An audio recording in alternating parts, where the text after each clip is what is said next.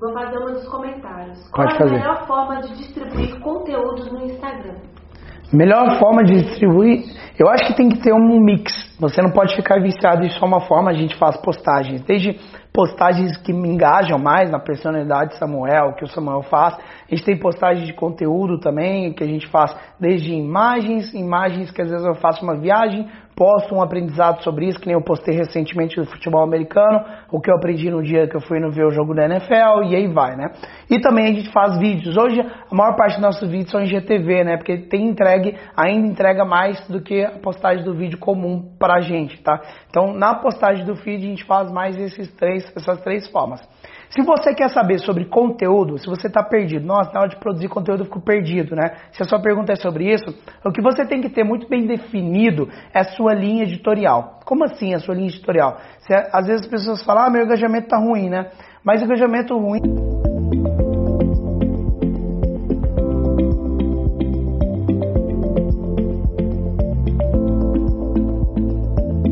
Sempre que você posta sobre aquilo, dá um engajamento maior, né? Então, por exemplo, a gente tem algumas linhas editoriais que são os temas que mais engajam a nossa audiência. Então a gente já sabe, a gente tem, e eu quando vou produzir um conteúdo, eu já tenho uma linha editorial. O que eu vou produzir, né? Então se você não tem uma linha editorial, você vai ficando muito travado. Toda hora você tem que inventar a roda, ah, eu vou falar sobre o que hoje? Ah, então define quais são suas linhas editoriais. Então define três ou quatro temas principais que dentro deles você dá para falar muito conteúdo e aí você pode até distribuir, se quiser. Eu não faço muito isso focado no dia, mas tem gente que faz, ah, segunda é dia digital, conteúdo, terça é dia digital, talvez é um jeito de te ajudar a se organizar melhor.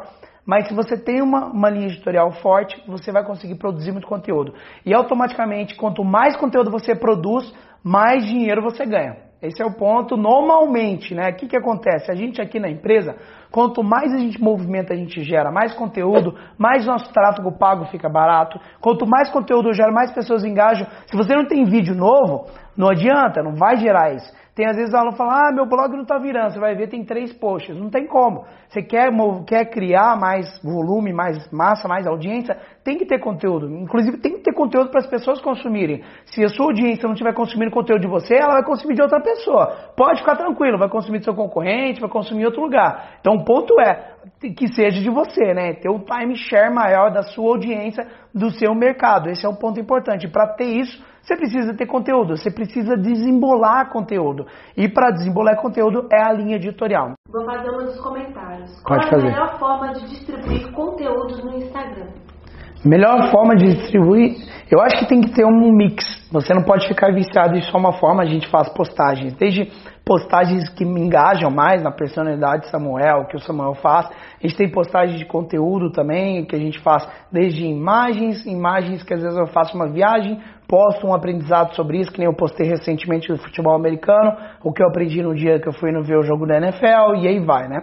E também a gente faz vídeos. Hoje a maior parte dos nossos vídeos são em GTV, né? Porque tem entregue, ainda entrega mais do que a postagem do vídeo comum pra gente, tá? Então na postagem do feed a gente faz mais esses três, essas três formas.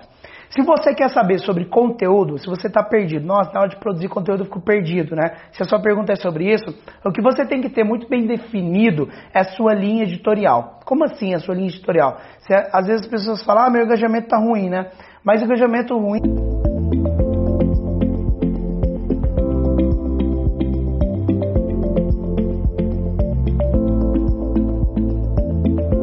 Você posta sobre aquilo, dá um engajamento maior, né? Então, por exemplo, a gente tem algumas linhas editoriais que são os temas que mais engajam a nossa audiência. Então a gente já sabe, a gente tem, e eu quando vou produzir um conteúdo, eu já tenho uma linha editorial. O que eu vou produzir, né? Então se você não tem uma linha editorial, você vai ficando muito travado.